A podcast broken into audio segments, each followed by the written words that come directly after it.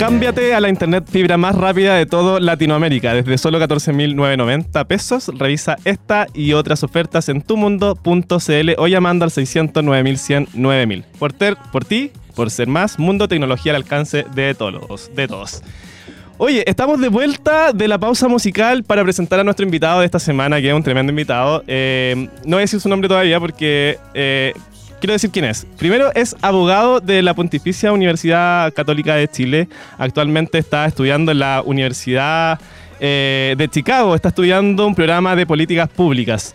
Y su nombre es José Antonio Cast Adriasola. No es el que conocemos todos, José Antonio Cast Rist, sino que es el hijo, pero muy bienvenido también, por supuesto. Toño, con mucho cariño, ¿cómo estás tú? Muy bienvenido a Mesa Redonda. Bien, Cristian. Oye, gusto verte y muchas gracias por la, por la invitación. Eh, estuve escuchando eh, programas y entrevistas pasadas, muy entretenido el programa, así que muchas, muchas gracias. ¿Tú qué tal? Genial. Yo también muy bien, con harto frío acá en Concepción. Esperamos que cuando tú andes por esta zona nos puedas venir a visitar eh, presencialmente como, como corresponde, pero sin duda también se agradece el esfuerzo que haces de estar desde Chicago, si no, no me equivoco, ¿verdad? ¿En Chicago estás ahora? Sí, sí, sí. Son las, sí, pero uno, así, esfuerzo, esfuerzo no es tanto. Si al final la diferencia horaria es poquita, yo tengo una hora menos. Una hora menos, o sea, son las seis y media. Vacaciones, así que nada, yo feliz de, poder acompañarlos. Genial. Bueno, muy bienvenido. Hoy día queremos hablar un poquito sobre tu experiencia en el servicio público, José Antonio, porque, eh, bueno, efectivamente, como lo decía, y tampoco es muy, eh, eh, es, muy evidente, digamos, te llamas igual a tu padre, ex candidato presidencial del Partido Republicano, y, pero hoy te invitamos a ti como Toño porque efectivamente también has estado vinculado mucho al servicio público y en ese sentido me imagino que tu familia, tu papá, quizás tu tío Miguel Ríos, o también tienes hartas familias dentro del servicio público, influyeron en ti de poco en, poder eh, estar conectado con las personas y sus necesidades.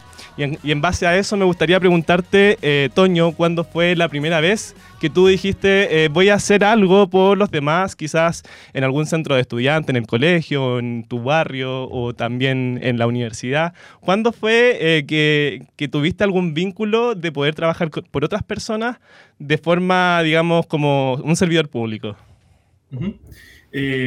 bueno, lo primero, sí, o sea, mi familia siempre fue un, ejemplo increíble en, todo lo que es el, servicio público, o sea, partiendo por, por mis abuelos. Eh, mi, abuelo, el papá de mi papá, siempre estuvo muy vinculado, por ejemplo, eh, a los bomberos de Linderos, que es donde nosotros vivimos. Eh, mi abuela estuvo siempre también muy vinculada a las damas de rojo, ayudando ahí en tema de hospital. ellos también siempre, como después de que llegaron y, empezaron a armar eh, su negocio, eh, siempre estuvieron muy vinculados y muy cercanos a, sus trabajadores y eso pasó a, a, mi papá, que también claramente ya tiene su recorrido en tema del servicio público, en la política. Eh, y a mí también muy de chico su ejemplo me llamó mucho la atención. y lo acompañaba de, de repente a, a, algunos de sus actos, eh, a los barrios cuando tenía salidas a terreno. Y, y siempre como que me fue quedando esa idea de que yo había tenido mucha suerte y, y en el fondo tenía, por decirlo de alguna forma, una, una responsabilidad de devolverle la mano eh, al, al, país, eh, que en el fondo, como yo podía ayudar, Sería muy malo no poder hacerlo. Y, me parece que eso eh, también... En el colegio siempre estuve muy metido, en, después en la universidad también. Y bueno, ya lo último fue la, la aventura ahí con, con, mi papá jugando a, a Perico Trepa por Chile. Vamos a llegar a eso, Toño. Oye, eh, a propósito, tú hablaste de Olga Riz, ¿verdad? Ella fue tu abuela. Yo leí un muy buen libro, Misión de Amor, que de verdad lo, recomiendo mucho a las personas que, que, de pronto se interesen en conocer un poco más de tu familia, que es una historia de verdad bastante conmovedora, de lo cual mm. ellos emigran desde Alemania, tus abuelos, digamos, primero tu abuelo, eh, luego tu, tu, abuela. Así que de verdad muy recomendado y además eh, que te dejan muchas lecciones eh, que de pronto uno las puede considerar como muy, muy vagas, en, algunos sentidos como muy sencillas, quizás sería el término más correcto, pero que tienen gran valor y que sin duda eh, mucho de esto de esta vocación, como tú lo comentas, viene de ahí, no, no me cabe duda. Pero, eh, y también tú nos comentabas que, claro, efectivamente en la universidad tú entraste, eh, estuviste participando quizás en algún movimiento estudiantil, porque en la Pontificia Universidad Católica de Chile hay hartos movimientos estudiantiles, ¿no? Eh, ¿Participaste de alguno en particular? Sí, yo estuve metido en el movimiento gremial. Ya. y ahí estuve desde finales del primer año hasta que salí de la universidad. Presidiste el movimiento, si no me equivoco, ¿no? ¿Cómo? ¿Presidiste el movimiento en algún momento? Sí, sí, sí, fui, fui presidente mi, mi último año, el 2017. Así que fue una, una muy buena experiencia. Eh, intensa, pero entretenida. Me imagino que sí, y yo me acuerdo un poco de ese tiempo, Toño, porque en el 2017 fue la primera campaña presidencial en la cual estuvo tu papá, bueno, eh, fue candidato, y en ese momento tú no pudiste o no, no tomaste la decisión de no apoyarlo abiertamente como, eh, me imagino quizás como presidente del movimiento gremial para mantener de cierta manera la autonomía de este cuerpo, ¿no? De, este grupo intermedio. ¿Habrá sido eso la decisión por la cual eh, tú, tú dejaste quizás me imagino igual votaste por él, igual lo apoyaste, pero de hacer activamente una política de como lo hiciste más adelante, digamos, en, la campaña del año pasado. No, tal cual, tal cual. Eh, o sea, yo estaba a cargo del movimiento y, claro, el, básicamente el principio número uno es que eh, los movimientos gremiales de cualquier tipo, ya sean los sindicatos, los movimientos estudiantiles o lo que sean, no sean una caja de resonancia de eh, de un partido político, bueno, en ese caso no existía el Partido Republicano todavía, pero que no fuéramos los voceros de la caja de resonancia de una campaña presidencial. Eh, pero si bien yo era hijo y, yo tenía eh, el corazón comprometido en esa campaña, yo no quería hacer del movimiento gremial, en el fondo, el, semillero, en el fondo, del Partido Republicano y cada uno de, los de las personas del movimiento pudiera elegir a su candidato con, con, libertad, no generar tensiones internas tampoco, porque nosotros también teníamos nuestras propias elecciones dentro de la universidad y, y teníamos la tarea de trabajar unidos por nuestra lista y, y, siempre que hay diferencias de opinión se generan roces, entonces era mejor eh, yo mantener un poco esa distancia y preocuparme de lo que tenía que hacer. Eh, y salió bastante bien, sacamos, logramos elegir ese año a la Javiera Rodríguez como consejera superior. Estuvo con nosotros. Nos ganamos hace 15 años. Wow, estuvo con nosotros la Javi acompañándonos el año pasado. De hecho, ahora que lo recuerdas, eh, me acuerdo que ella comentó que tú fuiste su jefe de campaña en ese momento también. Sí, fue una campaña muy entretenida, porque además la Javi, eh, dentro del movimiento, siempre fue eh, una persona muy potente. Ella venía de la facultad de comunicaciones, entonces siempre un poco eh, le, tocó navegar contra la corriente. Eh, y cuando ella eh, quedó, iba a ser candidata a superior, dijo, ok, pero yo quiero hacer cargo de mi campaña porque en el fondo no quiero como borrar la imagen o, dejar mi personalidad fuera de esto. Y su personalidad era súper importante al final. Entonces ella fue básicamente la que hizo los diseños, por ejemplo, y a ella le encanta dibujar. Eh, eh, eh, Las ilustraciones de... Y fue muy chulo todo el, el trabajo que, que, se hizo, como también nosotros antes no éramos tan cercanos, pero dentro de esa campaña pudimos trabajar mucho juntos y entendernos mucho mejor. Y, y, el resultado fue buenísimo. O sea, era un cargo que no ganábamos hace 15 años y que gracias a, a lo jugada que, era la Javi, eh, se pudo lograr. Y en este caso, eh, porque tú hablas del principio de la no instrumentalización de los cuerpos intermedios, que, es muy importante, digamos, ¿no? que no se politicen, eh, que hoy en día vemos tan politizados los sindicatos, que en el partido la CUT está politizada por una parte. la CUT, el colegio de profesores. Todos los, colegios, en su mayoría, casi todos los colegios de, de, profesión en nuestro país están politizados y en cierto grado, por supuesto, eh, siguen una corriente política o siguen una, unas banderas de lucha de, cierto sector político y llevan la agenda. Entonces igual es súper peligroso y sobre todo que se involucren en la universidad.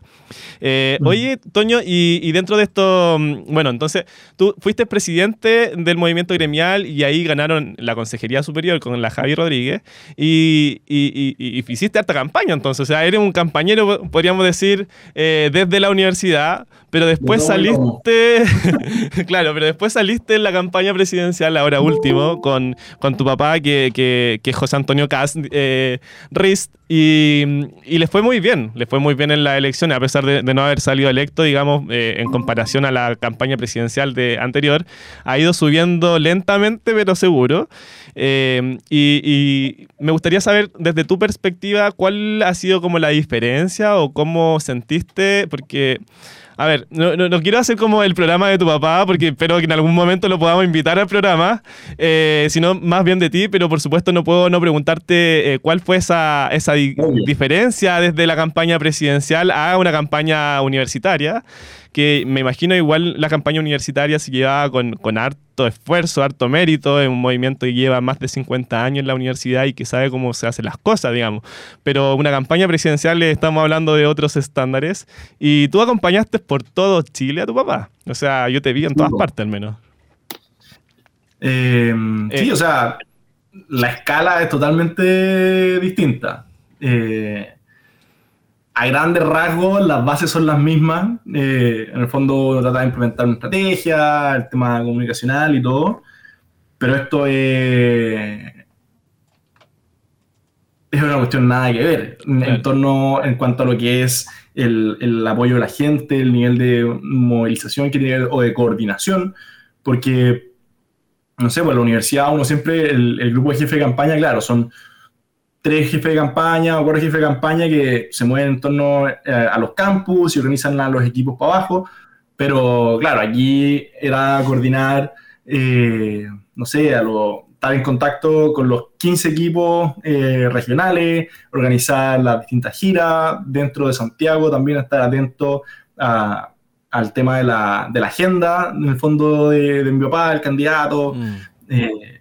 Entonces la exposición es mucho mayor. y me imagino, pero es muy, entretenido también. Me, me imagino eh, que para, también para tu papá tuvo que haber sido muy bueno, a pesar de contar con un equipo muy grande en distintas áreas, comunicación, etcétera. También contar con alguien de la familia directo que esté ahí al, al lado eh, debe ser muy potente. Te, voy a dejar que me responda esta pregunta, pero antes quiero hacer, eh, darle la bienvenida a nuestro otro conductor que está ya en línea, Nils. Está ahí, te lo presento. Que, Nilson, él es el conductor estrella de este programa. Hola, Nilson. Hola, hola, Antonio. Hola, Chris. Sorry la demora, chico, pero en realidad el día laboral no me ha permitido correr de un lado a otro, pero eh, estaba muy atento escuchando a José Antonio un poco hablando. Eh, y nada, saludar a la gente que nos está escuchando esta hora de la tarde y también agradecer por la, la, sintonía que nos dan todos los lunes. Eh, se termina el mes, amigos, así que estamos, ahora hay que pasar a agosto, así que vamos a ver cómo Sí, así que julio, se me hizo largo julio, debo decirlo, pero bueno, ahora viene agosto, así que hay que pasarlo con la mejor de la energía. Oye, José Antonio, bueno, darte la bienvenida de parte mía también, porque me imagino que, que Cris te, y el equipo te ha atendido ahí como corresponde, porque... Sí, no. Nos gustaría invitarle un cafecito, pero está, está en Chicago, imagínate. No, a distancia. Oye, José Antonio, bueno, el, Cris te había hecho una pregunta, creo que, la, que había quedado, sí. Respóndela y yo ya te tengo otras, así que... Ah. Eh, sí, no, estábamos hablando ahí la, de la, en el fondo, la diferencia entre la campaña universitaria y la campaña presidencial. Eh, claro, me imagino. Sí, a, grandes rasgos la estructura es más o menos la misma. pero, la, escala, la escala puede, puede, cambiar un poco. Uf, eh, una locura. O sea, yo me acuerdo que llegaba el viernes y lo único que quería era llegar a mi cama. Eh, salíamos de gira, no sé, pues de miércoles o de Sí, como de miércoles a viernes, y llegaba el, viernes en la noche a la casa y era, bueno, no quiero ver a nadie, y a la cama, y después el sábado a retomar para las giras que teníamos en Santiago, o las actividades que teníamos en Santiago. Eh, pero lo pasamos muy bien. Eh, y como decía también ahí eh, Chris, la gracia en el fondo de poder estar acompañando a mi papá era que también teníamos una dinámica muy, muy única, en el fondo. Como nos conocemos básicamente de toda la vida y tenemos un humor muy parecido, eh, todo el estrés de la campaña se podía llevar de una forma más distinta también. Eh, puede tener un, rato más, más de relajarse de repente o de distenderse, de poder conversar también de, de cómo estaba él, porque también una campaña eh, muy exigente, no solo en, en, lo físico, sino que también en, eh, en lo psicológico, en lo emocional.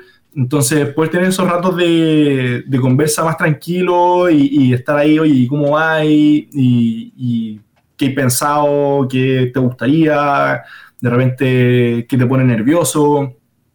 Eh, sirven también como para ir eh, calmando un poco las aguas y, ir tirándole para adelante sin sentirse agobiado. Entonces, para mí también fue, fue muy rico poder acompañarlo en eso. como, como hijo, en el fondo, fue una experiencia única. Además, José Antonio, yo creo que ahí también se, se genera una sinergia bastante bonita, que fue como hacer conectar a un candidato catalogado como muy conservador, pero de alguna forma, de, tu perspectiva, y no solamente tuya, sino que también la de tu hermano, la de tu familia, la de tus amigos más cercanos, conectar también con eh, estos tipos de avanzada o grupos que estaban em, liderando la campaña en regiones que eran jóvenes, principalmente, ¿no? Conectar también con la juventud, que creo que también eso sirvió muchísimo a la campaña de tu papá, y por otro lado también eh, mostrar a tu papá en situaciones más como de, de, sitcom, ¿no? Como, como un poquito durante la campaña. Me imagino que que quizás no fue fácil al principio, eh, porque también está el temor de que muchas veces cuando una persona está dedicada a la política por tanto tiempo, el temor como a, a, a, jugar en este limbo entre la seriedad y la no seriedad, en perder, en perder credibilidad o en conectar con la gente. Me imagino que también fue, fue, complejo esa instancia, ¿no? O se lo tomó al principio cuando se lo plantearon así como, oye, necesitamos que tu campaña sea más cercana o necesitamos que seas como eh, más lúdico. Eh, ¿Cómo se lo tomó él? no, él, es que es divertido porque eh, él es así. Ya.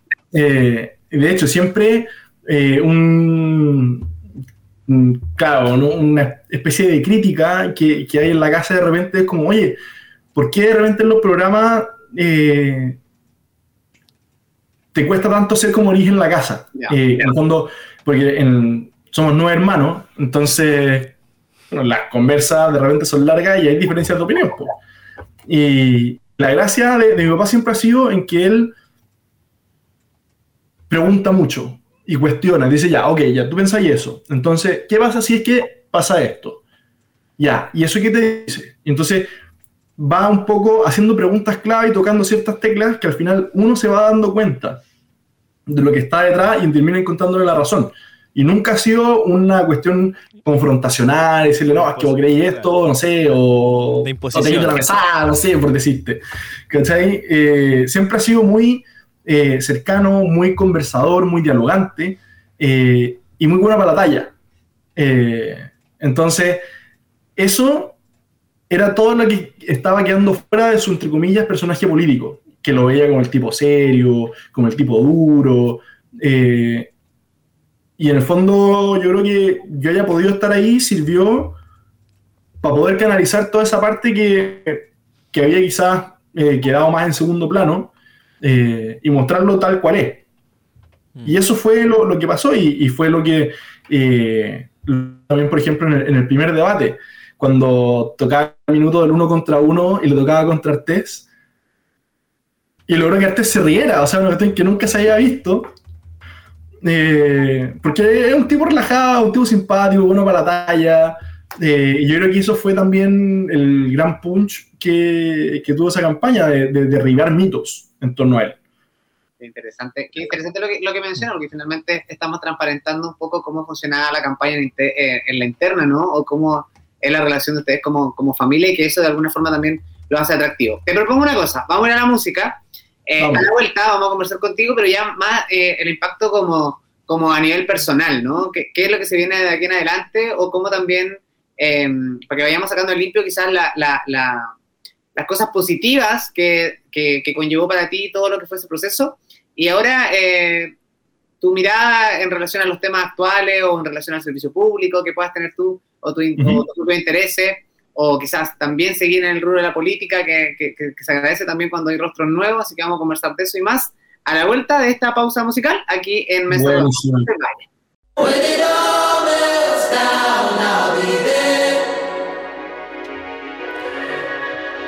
Y ya estamos de vuelta en Mesa Redonda, por supuesto por www.aerradio.cl. Estamos junto a Nilsson, como todas las semanas, y también con un tremendo invitado que es Toño Cast, José Antonio Cast eh, Riz, o sea, Adria Sola, el hijo del ex candidato presidencial.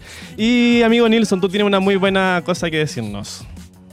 Teatro, conciertos, ópera y lunes cinematográficos con algunas de las panoramas o actividades que puedes encontrar en Teatro de la Universidad de Concepción, ubicado frente a la Plaza Independencia de nuestra ciudad, acá en Concepción, por supuesto, y encontrarás una agenda actualizada de todos sus eventos y actividades. ¿Dónde? En corcudec.cl, por supuesto, está toda la programación para que disfrutes de la cultura y el arte hacia la comunidad. Esa es la principal eh, misión que tiene el Teatro de la Universidad de Concepción, porque aquí en Concepción se vive la cultura. Así que muchas gracias, Corcudec, por ser parte de eh, Mesa Redonda. y yo le dejaba una pregunta antes de irnos a la pausa musical a José Antonio, que finalmente eh, para ahora centrarnos en él, porque podemos hablar eso un poco, eh, de, ser el hijo de, que también me imagino que ha tenido sus pros y sus contras en la vida, ¿no? Además encima te llama igual que tu papá, eh, pero también es importante centrarnos en tus propios intereses, José Antonio, y cómo de alguna forma el trabajar con tu papá, el hacer campaña, el estar en contacto con, con, con los ciudadanos,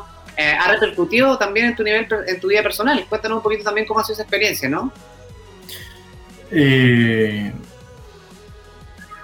la verdad, yo creo que podría ser súper fácil eh, quedarme como quizás con, una impresión quizás más negativa, decir como no, sabéis que me carga llamar mi papá o, a él, no sé, está como siempre siendo el hijo de y todo pero, pero la verdad, como que me lo he tomado siempre muy agradecido. O sea, para mí, mi papá es, un ejemplo. Entonces, el, llamarme igual, claro, siempre de repente genera eh, o, alguna barrera de entrada o, alguna situación media curiosa, pero pero al final yo no tengo nada que ocultar, o sea, no hay nada que, de lo que yo me sienta avergonzado. Y, y lo que sí he, aprendido es, eh, por ejemplo, cuando me presento con alguien que no, no soy, oye, ¿cómo te llamas? No, Toño. Ya. entonces empieza a comer, como no me parezco, pasa muy piola. Eh, entonces, claro, empieza la conversa y de repente después de un rato sale, oye, pero, ¿y Toño cuánto? No, Toño Cast. Y es que como, ah, ¿en serio? Como, ah, oye. Y eso también como que coloca mucho y, y de nuevo, derriba mitos. Eh, porque al final eh, eso pasa mucho.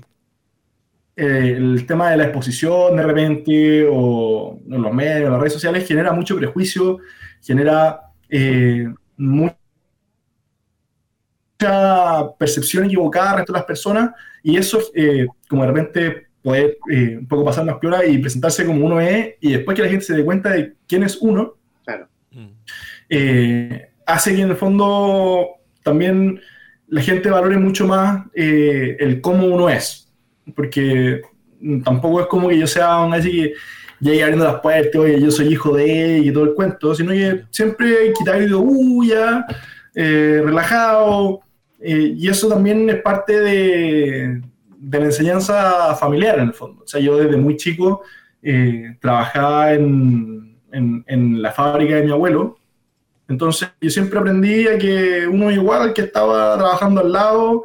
Y claro, uno pasaba ahí un mes del verano, pero, pero uno aprendía a conocer a las personas, a conversar y, y no llegar como desde una posición de, de superioridad, decir, no, sabéis que yo soy el nieto del jefe, siempre el último de la cadena alimenticia, eh, la misma exigencia y realmente más exigencias que los demás, y, y, eso fue una escuela de vida impresionante. Y después, llevado al, al servicio público, eso también te genera una sensibilidad distinta. O sea, yo me acuerdo de muy chico eh, haber acompañado a mi papá al banco y yo había tenido, no sé, 5 o 6 años, y mi papá siempre entraba, saludaba al guardia, eh, y me dice, oye, saluda. Y yo, hola, me dice, no, mirando a los ojos. Y eso se me quedó grabado, y claro, uno saluda hoy día mirando a los ojos, y la gente lo percibe distinto. Claro. Entonces yo cuando entré a la universidad me llevaba muy bien con, con la gente que hacía aseo, con los guardias, porque tenía eso y, y que muchas veces... Eh, en otros lados no, no existía. O sea, cuando, cuando fuimos federación en el año 2015, también, todas toda y era un estilo muy, muy característico también del movimiento gremial ese, el poder preocuparse de la persona eh, y no estar siempre quizás persiguiendo una idea y, y, levantando banderas y la justicia y que...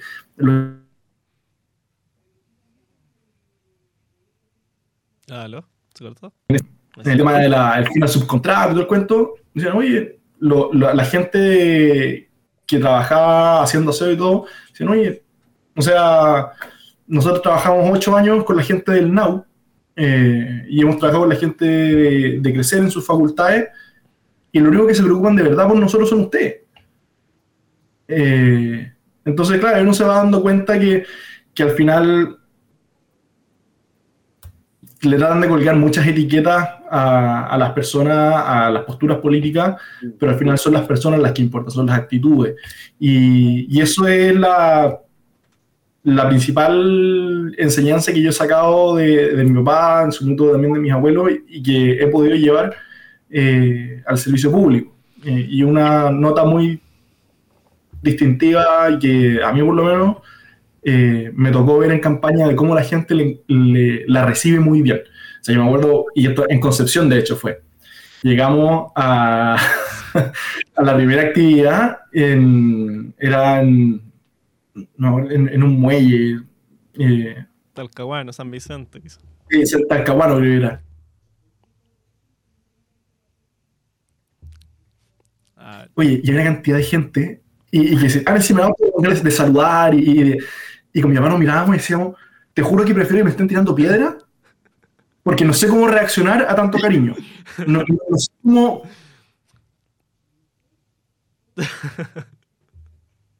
Como muestra de afecto, de cariño. te juro que era una cuestión pero abrumante. Entonces, cuando uno ve eso, dices, ¿sabes qué? Aquí lo único que uno puede hacer es seguir jugándosela y echándole para adelante. Eh, y, que te, te critique que te digo esto, que tanta gente eh, ve una luz de esperanza en, en este mensaje, eh, lo único que podemos hacer es, seguir trabajando. Claro. Eh, y, o sea, para mí, claro, ha habido ciertos minutos que son tensos, otros que pueden ser incómodos, pero sumo para la resta. Son parte de la experiencia también. Oye, yo, yo me voy a salir un poquito de como de la pauta, en verdad, porque eh, por lo general nosotros invitamos personas de todos los sectores políticos a este programa y, y yo voy a, voy a confesar algo. Yo conozco personalmente a tu papá.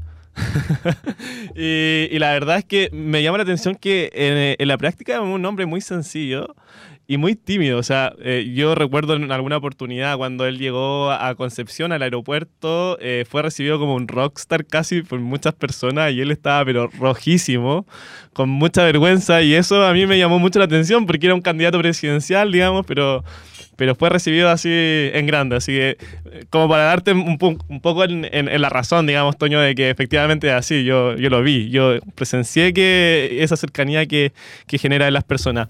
Pero me gustaría también saber un poquito sobre cuando tú saliste de, de bueno, terminaste, egresaste en Derecho, luego juraste en la Corte Suprema, eh, y después tuviste la Fundación Influyamos, ¿no?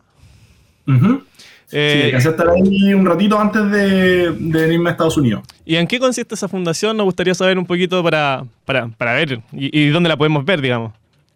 Eh, bueno, Influyamos ha tenido sus destellos en el fondo porque fue la primera plataforma que, que armó mi papá en su minuto para agrupar a distintos eh, políticos y dirigentes sociales y levantar lo que son las urgencias sociales. Entonces, eso partió, yo creo que el 2014, mm, eh, por ahí. Casi de eh, y ahí partió en el fondo trabajando con jóvenes, eh, atrayendo a distintos políticos en su minuto de la UDI, y, él apuntaba que Influyamos fuera una plataforma donde hubieran políticos de todos los sectores políticos, de todos los partidos, pero que su principal objetivo fuera volver a juntar las urgencias sociales con la política que en el fondo las discusiones del Congreso, las discusiones de los consejos municipales fueran Bien, tenemos un problema técnico en este momento eh, de conectividad, así que nos vamos a una, más, a una pausa musical y ya volvemos en un segundo.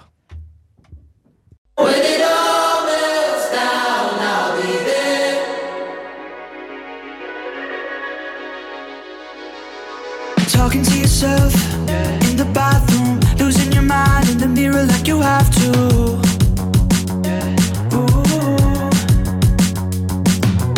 Seguimos, seguimos en Mesa Redonda, por supuesto. Oye, no, los problemas técnicos no es que, mira, lo que pasa es que yo estoy en Concepción. Era culpa mía. No, yo estoy en Concepción. El, el, el, nuestro invitado está en Chicago y además está Chris está en los estudios de la radio. Así que, pero estamos así. Si en pandemia lo hicimos, por Sí, esta vía. ¿cierto?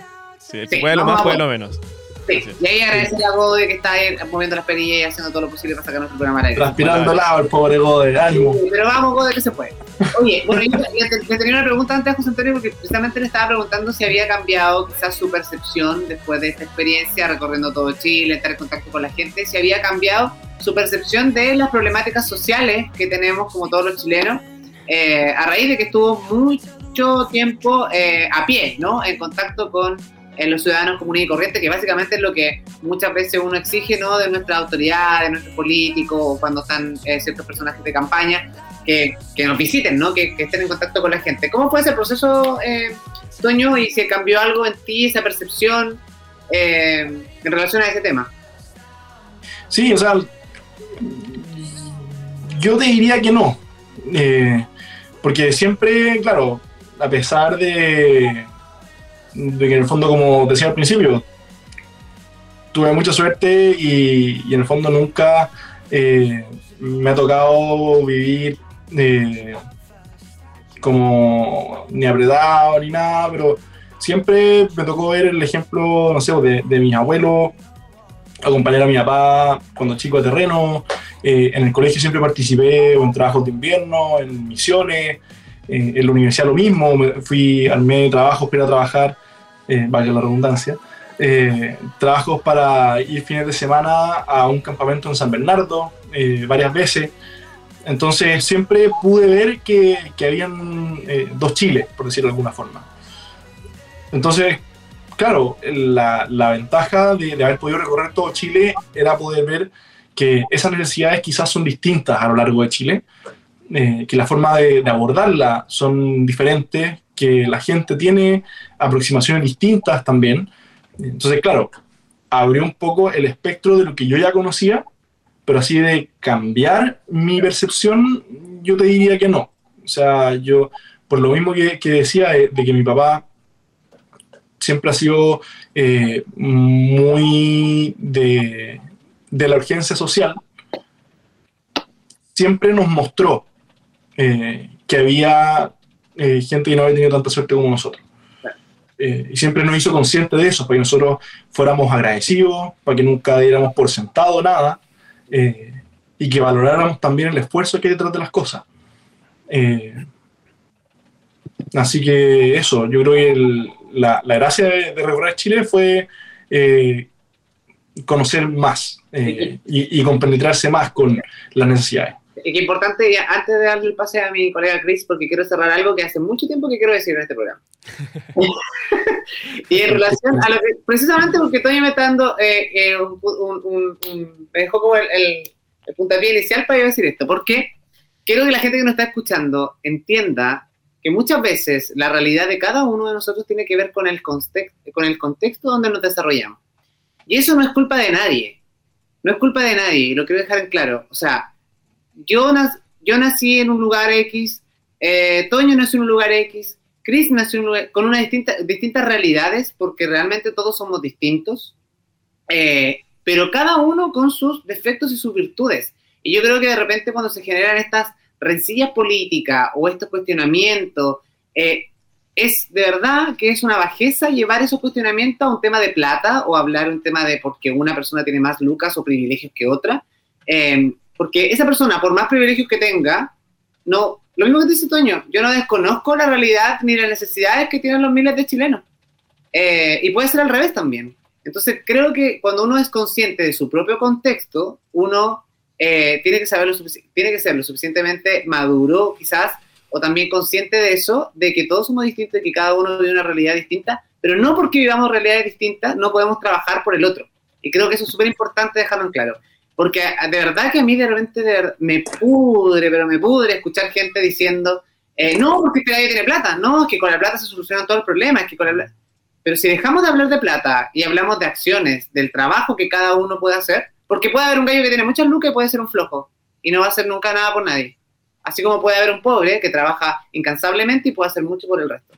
Creo que para ambos lados es exactamente lo mismo. Primero analizar nuestro contexto y después eh, el servicio o la acción que nosotros queremos hacer por tener un Chile mejor, por buscar nuevas oportunidades o por, por querer ser alguien más en la vida, pero esa es una responsabilidad de cada uno dependiendo del contexto que nacemos. Así que quiero, que, quiero agradecerte, Toño, por hacer esa reflexión, de darme el puntapié para decir esto, porque no, no había tenido la posibilidad de decir lo que no te he invitado, porque creo que ya basta de cuestionar el trabajo que quiere realizar una persona porque tiene o no tiene dinero. Yo creo que eso no, no pasa por ahí.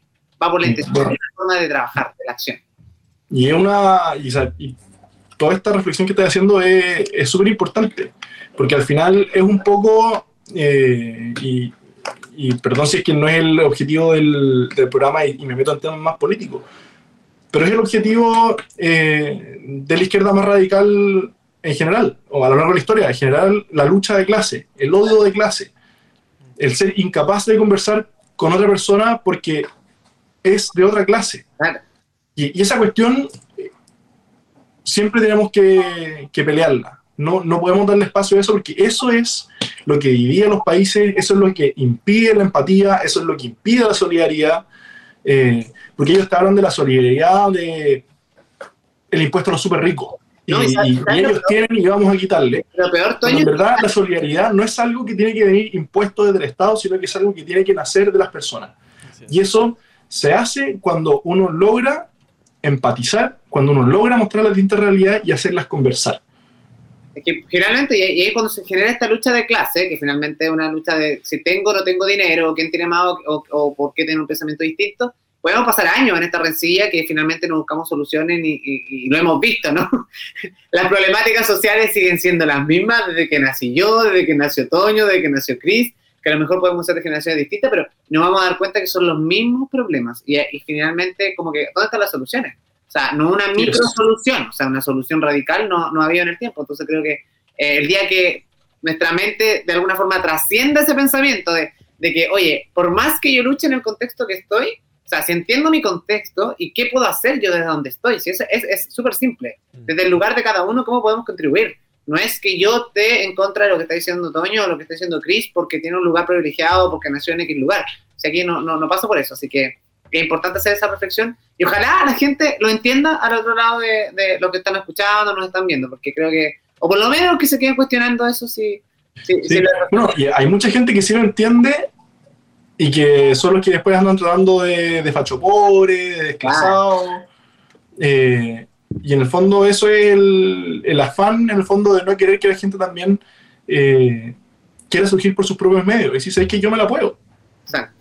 Eh, así que no, o sea, buenísima tu, tu reflexión. No, gracias a ti, porque sé que todo, todo, lo invitado, había querido, quería decir hace tiempo esto, pero no, decirlo al, gratín, no, no daba lugar, pero justo cuando estamos conversando de esto, creo que eh, era el momento adecuado. Cris, tenía pregunta, ya querés saber más de, tu estado presente. Pero es que, es que sí, claro, iba a preguntar otras cosas, pero claramente eh, lo que tú conversas igual me hace mucho sentido y me gusta que lo, lo, conecte Toño con también la lucha de clases, que básicamente es una ideología política, digamos, el Partido Comunista, el Partido Socialista, habla un poco de, de esto de, dividir a las personas por clase, que encuentro que está tan mal dividir a las personas por clase, por raza, por, por lo que sea, pero finalmente también hay un prejuicio que dicen o las personas que tienen quizás más privilegios son personas que son plenamente felices, pero finalmente me parece que todas las personas, el, ser humano en general, todos tenemos que vivir todas las emociones en la vida. O sea, todos vivimos la felicidad, la tristeza, el dolor. Eh, todos tenemos que vivirlo, sea de la vereda en la cual estemos, del sector político que seamos de donde seamos. Eh, por lo tanto, eh, me agrada bastante la, la, reflexión que tú haces porque básicamente hay que entender que todos somos iguales, eh, todas las personas somos iguales. Así que, bueno, pero dicho eso, quería preguntarte un poquito, Toño, con respecto a lo que tú estás haciendo actualmente, porque estás estudiando políticas públicas, o sea, que no puedes negar que no te guste la política o que, o que haya inculcado en ti esto. Entonces, ¿qué estás haciendo en Chicago? Cuéntanos un poquito de eso, cuéntanos un poquito cómo está el clima también, queremos saber eh, eh temas técnicos y no tan técnicos. corta. Qué envidia. y nosotros aquí. Eh, no, pero bien. Le, gustaría a los choros, pero estoy sentado y estoy muy cómodo, así que. Eh, no, ha estado rico. Ahora, acá el, calor es, duro comparado con Chile, porque en Chile la gracia es que es seco. Entonces, claro, pueden hacer 30 grados y, uno se pone a la sombra y se soluciona. Acá es húmedo. Entonces, mm. pueden hacer 25, pero se siente así, pero que uno da tres pasos y está, pero pegoteado entero. Eh, ahora, no me quejo. Eh, más encima, la, ciudad acá es exquisita porque tiene un lago gigante al lado. O sea, yo vivo a tres minutos caminando del lago. Entonces, en verdad, eh, ha sido un regalo poder estar acá.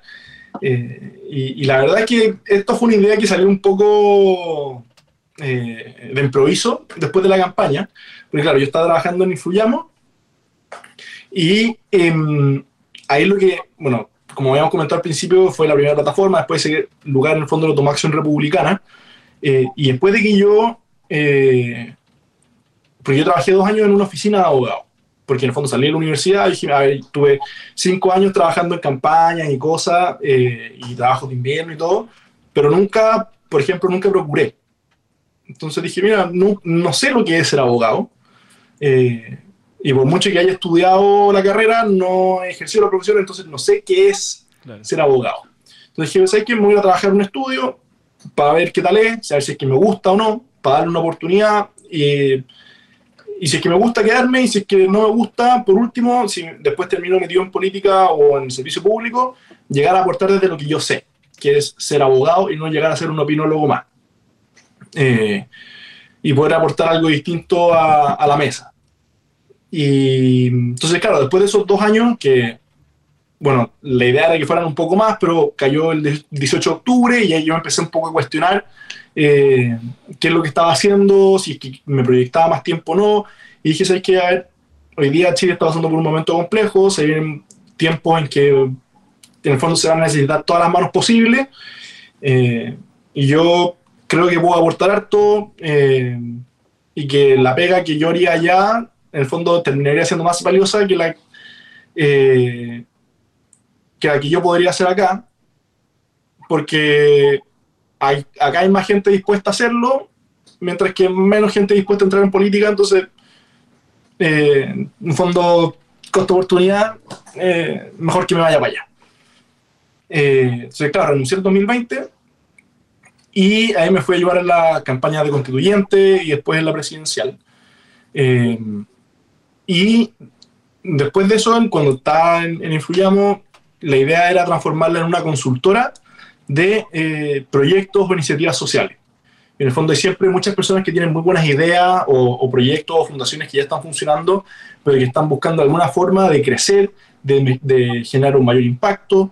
Dije, bueno, yo eh, he logrado conocer mucha gente a lo largo de la campaña, he podido también aprender muchas cosas de comunicación y estrategia por todo lo que, a mí, tanto en la campaña como en mi tiempo en la universidad, yo creo que esto podría resultar. Eh, pero llegó un minuto que también me di cuenta que tenía muchas limitaciones. dije, bueno, aquí una cosa que me podría servir mucho sería eh, estudiar algo relacionado con esto. y ahí conversando con, con, gente que había estudiado afuera y cosas, apareció la idea de estudiar políticas públicas, mm, me puse a mirar programas y el de la Universidad de Chicago me gustó mucho porque era muy concreto en torno a los temas de eh, datos, en el fondo. Es decir, aquí las decisiones de políticas públicas se tienen que tomar con datos duros sobre la mesa eh, y no sobre a lo que uno cree que funcionaría, sino que hay que ver la evidencia y aplicar, porque aquí en el fondo no se pueden desperdiciar recursos, no se pueden dejar esperando a la gente y hay que ser lo más eficiente posible.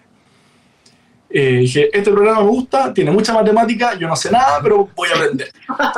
Eh, así que nada, pues tuve como ocho meses de clases particulares de matemática antes de venirme. llegué para acá y había un curso de nivelación, después de hacer una prueba para ver si es que uno tiene que tomar el curso especial o no de matemática. Eh, pasé, así que vamos. Y además todo en inglés, me imagino, obvio. ¿Ah? Además todo en inglés, me imagino. En inglés, pues claro. Entonces era todo aprender todo de nuevo, porque yo en el colegio en matemática era pésimo. Eh, después entra a derecho, nunca más vi un número. Eh, entonces fue básicamente agarrar octavo básico, de nuevo todo para arriba. Eh, llegar acá, me fue bien. Incluso estoy aprendiendo a programar. Así que son cosas que están totalmente fuera de, de mi área de, de, expertise. Salí totalmente de mi zona de confort. Pero son herramientas que, que yo creía que eran muy necesarias por si eh, entraba a la política o al servicio público. O sea, a hablar de economía, necesito saber cómo funciona, necesito saber de números, necesito saber de distintos esquemas. Eh, entonces ha sido una experiencia increíble, he aprendido muchísimo eh, y he conocido gente también muy impresionante de distintos países. he conocido gente que tiene proyectos parecidos al que yo tenía con Influyamos en Colombia, en Costa Rica, eh, aquí mismo en Estados Unidos, en México, en India. Entonces uno se va dando cuenta que también hay personas con intereses eh, parecidos en todo el mundo de los que uno también puede ir aprendiendo, porque son gente que ya están en etapas más avanzadas de su proyecto, entonces uno puede ir aprendiendo su experiencia, eh, uno también puede ir compartiendo lo que uno vaya aprendiendo y, y se genera un ambiente muy, muy choro. así que en eso estamos. Ahora estoy en vacaciones, tengo la idea de las vacaciones es que uno tiene dos meses para hacer una pasantía. Yo acabo de terminar la mía. Y dos meses de vacaciones, vacaciones. Así que esta semana parto mis vacaciones oficial. Eh, ¿Vienes a Chile o no? Llego, sí, llego a, Chile, tengo que ir a renovar visa. Así que eh, aprovechando la, la, excusa, me llevo hasta pasar el 18. Ah, excelente. Justo necesario. eh, y, y nada, pues, bueno, la pasantía que hice ahora fue, traté de buscar acá en Estados Unidos, pero entre que el papeleo de la visa es un problema, postulé un par de cosas, pero, pero no resultó. Eh, entonces al final postulé una en Chile, la hice remoto, eh, muy entretenido. Trabajé ahí con el Instituto República. Ah, excelente. Que me tocó hacer temas de investigación de personajes políticos más históricos, traducir discursos y cosas así. Eh, y también temas de análisis de datos, como ellos tienen una unidad que se llama el Observatorio Político Electoral, que hacen análisis de datos y cosas eh, más relacionado con también lo que estoy viendo acá. Me metí un poco ahí, así que fue bastante eh, redondito, muy, muy, buena la experiencia. Eh, así que eso es un poco lo que estoy ahora. Parto mi segundo año en septiembre y si todo sale según lo planeado, me estaría graduando en principios de junio del 2024. Va a pasar volando. Sí, va, no, o sea, yo estoy impresionado rápido que se pasó el tiempo. O sea, yo, tengo amigos que se vinieron a estudiar el, el máster en Derecho, que dura solo un año, o sea, y, dura menos que un año, porque parte en septiembre y termina en junio. Eh, entonces yo digo, chuta, menos mal yo tengo todavía un año más porque estoy recién como instalándome, siento que mi departamento es mío y que ya conozco la ciudad en que estoy instalado.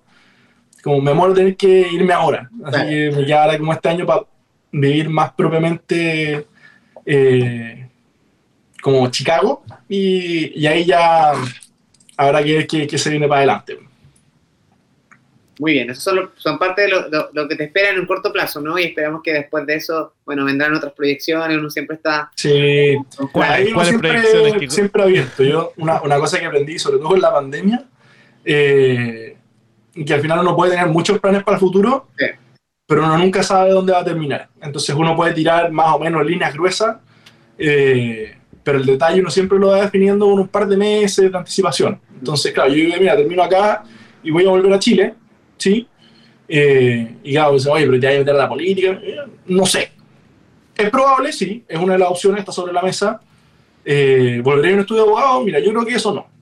Eh, pero sí tengo sobre la opción, o sea, sobre la, entre las opciones, eh, o seguir con la idea que tenía de la consultora de proyectos sociales y de fundaciones, o quizás temas más relacionados con medio ambiente y energía, que es un tema que cuando trabajé en el estudio de abogados me encantó y que es lo que estoy también estudiando más acá. Eh, entonces, algo en la superintendencia de energía eh, y combustible, por decirte, por tirar ideas al aire, ¿cachai? Como estoy muy abierto a lo que sea. Todo va a depender del, de lo que venga. Y no me cabe duda que se vienen muy buenas cosas para ti, Toño, porque eres un, buen hombre. Así que eh, mucho éxito en eso. Alguien que lo crea, aparte de mi mamá. ¿Ah? Alguien que lo crea, aparte de mi mamá. No, no, yo estoy seguro que hay muchas personas que lo piensan.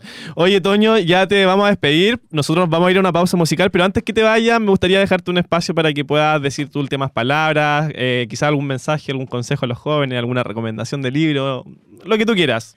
El micrófono abierto queda para ti eh, y luego nos iremos a una pausa. Así que. Darles las gracias eh, por la invitación. Muy entretenida la conversa. Eh, lo, lo, pasé muy bien. Disculpas también, sobre todo a la, producción por los inconvenientes técnicos. pero no, lo pasé muy bien y, y sobre todo hablar en chileno se echa mucho de menos. Acá vamos a tener que modular un poco el, el acento, la velocidad. Eh, así que siempre, siempre un gusto. Y, y nada, despedirme me gustaría felicitarlos por el espacio.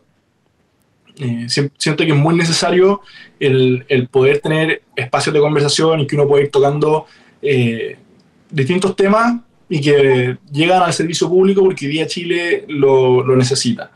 Eh, personas que tengan verdadera intención de, de servir al país, independiente de, de, donde sea, porque el servicio al país se puede hacer desde una oficina privada, eh, en mi caso, por ejemplo, un estudio de abogado, y se puede hacer también desde fundaciones, desde la política.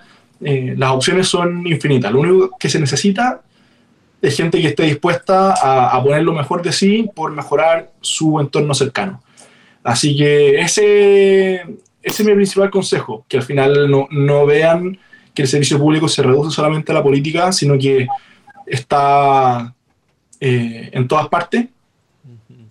Solamente depende de la actitud de, de, cada uno. Mientras uno quiera hacer las cosas bien, eh, hacer un buen trabajo, un trabajo honesto, eh, hemos estado lamentablemente sumidos en los últimos últimas semanas, último mes, eh, en, un, en, casos que claramente no son ni trabajo bien hecho ni honesto.